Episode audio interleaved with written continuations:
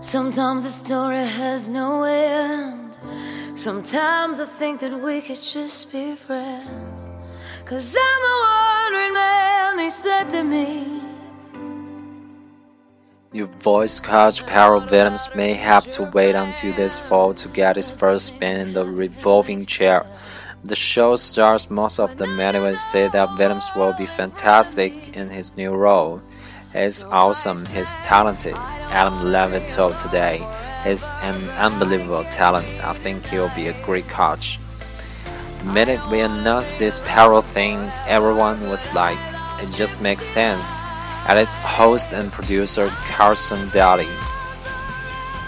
The one member of the voice crew wasn't quite as enthusiasm, uh, enthusiastic about Williams at least not as enthusiastic as he is about himself. I don't I don't think he will be a great coach, Blake Shelton joked, because I'm gonna beat him. The three-time winner did, however, offer up some advice. He's got to get mad, he's got to get competitive, Shelton, Shelton said. He's got to start thinking about music like it's, like it's a sport. Williams is currently the only coach confirmed for season 7. Shelton and Levine have yet to announce if they will do another season. Although Shelton told today he hopes to be back, Christina Aguilera, who recently confirmed that she is pregnant with her second child, has also stayed mum on whether or not he will return to the show this fall. The addition of Williams came as a shock of some fans who assumed that part-time coaches Usher and Shakira would take on full-time roles to fill the slots left of vacant by Green and Aguilera. The show appears to be working well with its current coaching panel, so why not keep everything as it is? That is said that the show's executives have definitely considered that option.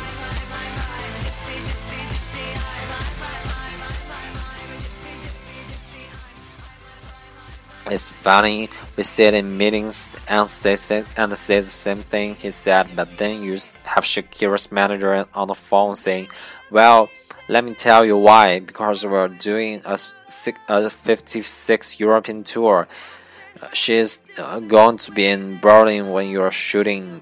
Their schedules, their schedules are crazy. Got her biggest album to date. She's going to be busy for a while. The addition of Williams to the competition is actually in step with what the show producers have done all along to keep things fresh, Daly said. I think we continue to make smart choices that preserve viewers, he said. We've always reserved the right to kind of tweak the show a little bit. Daly made it clear that should Shakira's schedule clear up enough to allow her allow her to go full time, we'd be willing to make room for her. Let's put it this way, he said. If she has the time, we have the chair. The Voice air Mondays and Thursdays at 8 p.m. on NBC.